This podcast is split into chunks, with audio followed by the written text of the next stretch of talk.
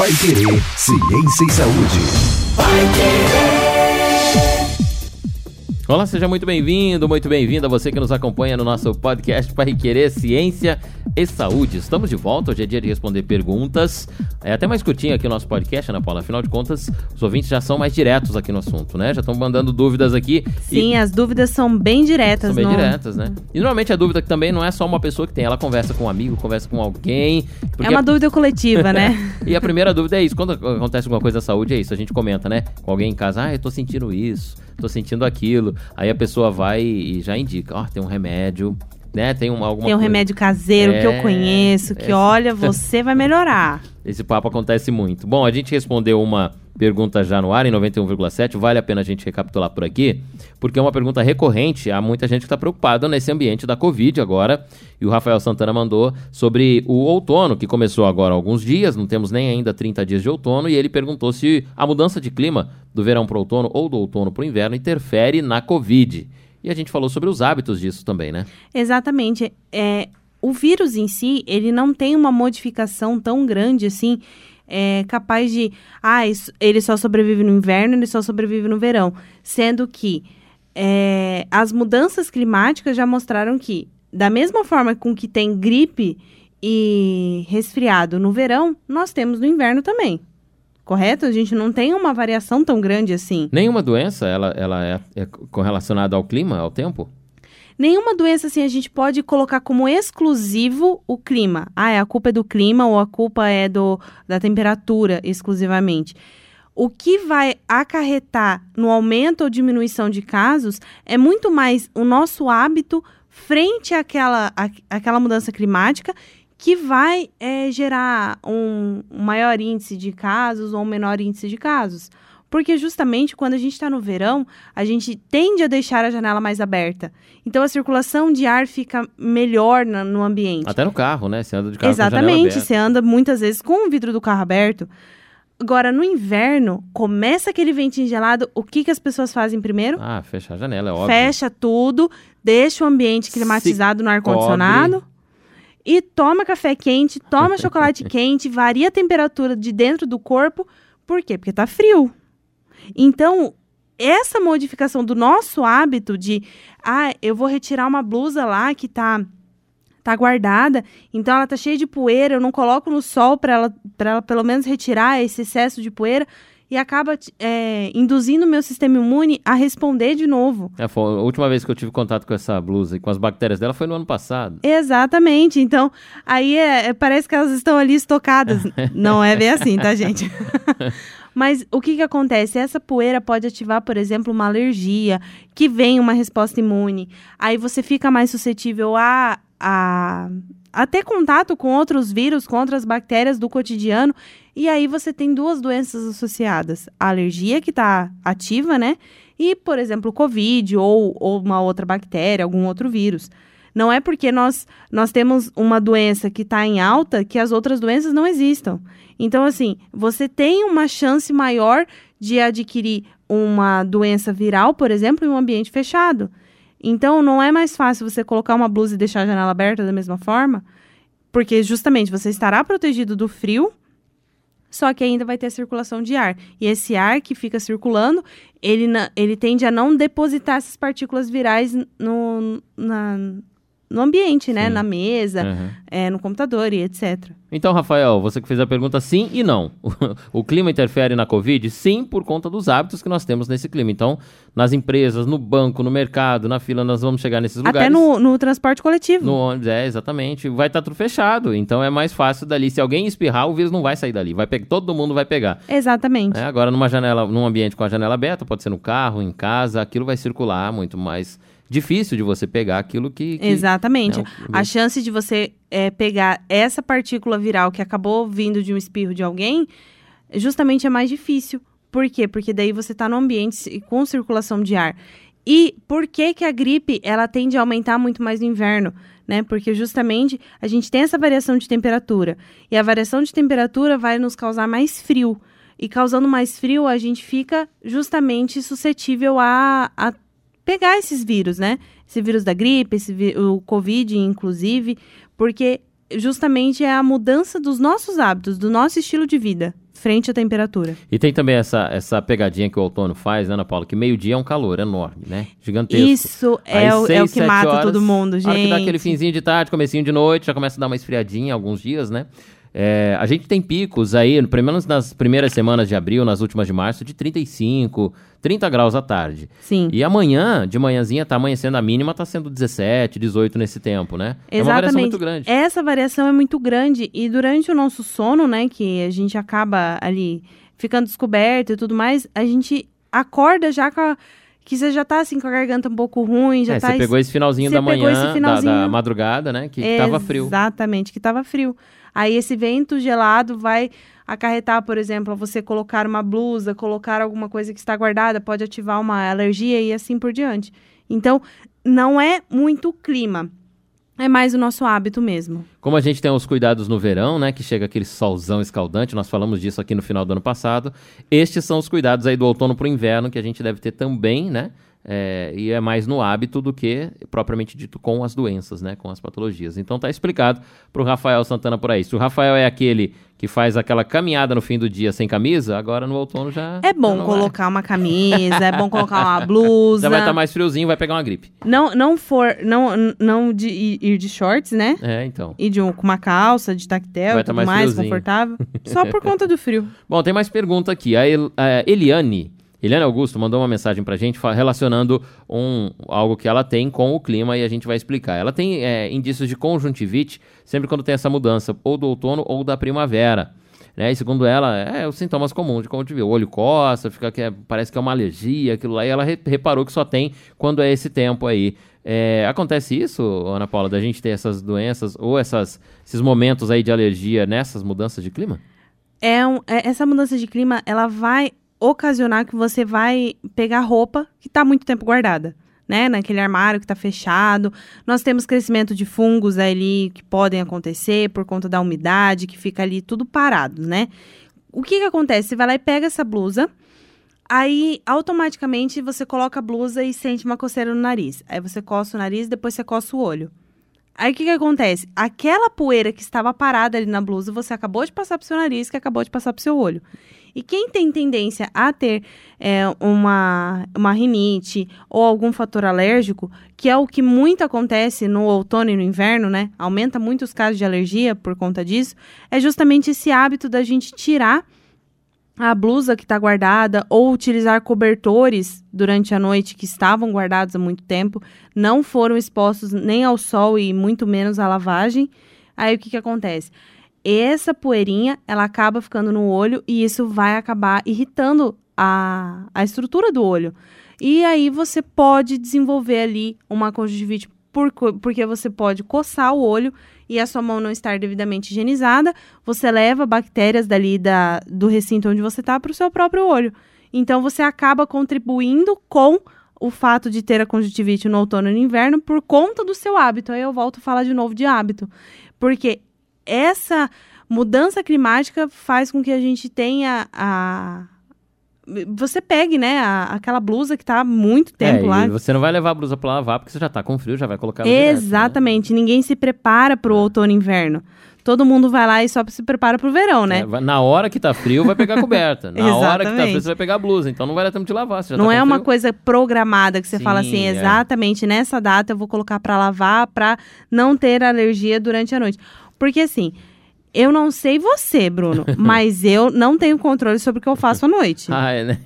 Muita Se a- gente não tem. Se né? a blusa, se, se o- a coberta vai pro nariz, se a coberta da- sai do, do corpo, vai pro chão. Ou nem tinha coberta, acordou coberta, olha só. Exatamente. nem dormiu com a coberta, acordou com ela, mas de onde ela veio? Exatamente. Esses é, hábitos noturnos que nós temos, né? Quando você sente um friozinho, você vai lá e puxa a coberta. Aí você começou a sentir calor, você solta a coberta. A- o que, que acontece? É muita variação de temperatura. E o seu corpo tem que se acostumar com essa variação de temperatura também. Então, isso pode ali a- levemente abaixar a sua imunidade você ficar suscetível aí a ter uma gripe, uma conjuntivite e assim por diante. Muito bem, então mais uma vez são os nossos hábitos mais do que as doenças propriamente dito relacionadas ao clima, ao tempo nesse te- nessa mudança de estação. Ah, a gente tem mais uma pergunta aqui, a última de agora. A Maria Luísa Morelli mandou uma mensagem perguntando sobre. O dela já é mais sobre hábitos saudáveis também, Ana Paula. E tá tentando ser fitness ainda. A gente tá no primeiro, na- primeiro mês do segundo trimestre e ela tá nessa, nessa fase. Ela baixou um aplicativo no celular. Olha que bom, pra ajudar ela a ser fitness. Exatamente. Ah, pelo, tá pelo tecnologia. menos alguma coisa, né? É, então. Tem muita gente que tá apelando pelo aplicativo. Eu já tentei, não, mas nem assim deu. Mas o aplicativo não faz ela malhar. O aplicativo avisa a hora dela comer. Ai, que bom que ele não faz ela malhar, né? Porque imagina você conseguir malhar com o celular, assim. Seria, né? Você liga o aplicativo, você ele malha pra você e você perde peso. Olha, essa semana eu conversei com uns amigos que falaram se tivesse um, um- um- Como é que é? Um instrumento da academia, né? Aqueles que malhasse por você, você só deita e ele fica malhando, sabe? Eu faria um desses aí, porque eu não tenho muita vontade de malhar, não. Então você deita lá, ele faz exercício, você só sai de lá um pouco cansado depois, sabe? Seria É, bom. só, só de por inércia, né? De mexer os vai. braços por inércia. É, mas ó, não é o caso da Maria Luísa. Ela baixou o aplicativo só para ela comer, para ela ser mais saudável. Ela não tinha muita regulagem, é, não era muito regulada com relação ao horário. E aí ela falou que o aplicativo agora desperta. E além de despertar no horário, o aplicativo diz para ela o nível de gordura, de carboidrato, de proteína. Ela quer saber se ela pode acreditar, porque, por exemplo, o aplicativo fala lá, comer uma maçã, uma banana, comer não sei o quê, e o número que tem. Dá para acreditar nisso? A gente vai ter um balanço saudável mesmo com essas medidas pré-programadas ou o nosso organismo tem variação? Assim, é, cada, cada corpo é um corpo. Cada pessoa tem uma, uma condição física e uma capacidade nutricional também, tá? É, quando a gente fala de, ah, eu baixei um aplicativo e, e ele me lembra a hora de comer.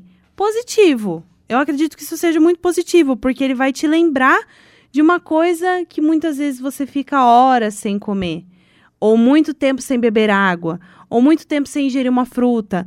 Positivo. Eu acredito que, que nesse aspecto o aplicativo ok, né? Por ele ser Não um interfere lembrete. nela, né? Não interfere em nada, É ele é só, vai pra lembrar que você precisa comer. beleza. Agora, o, O- que comer? O problema é, são as escolhas.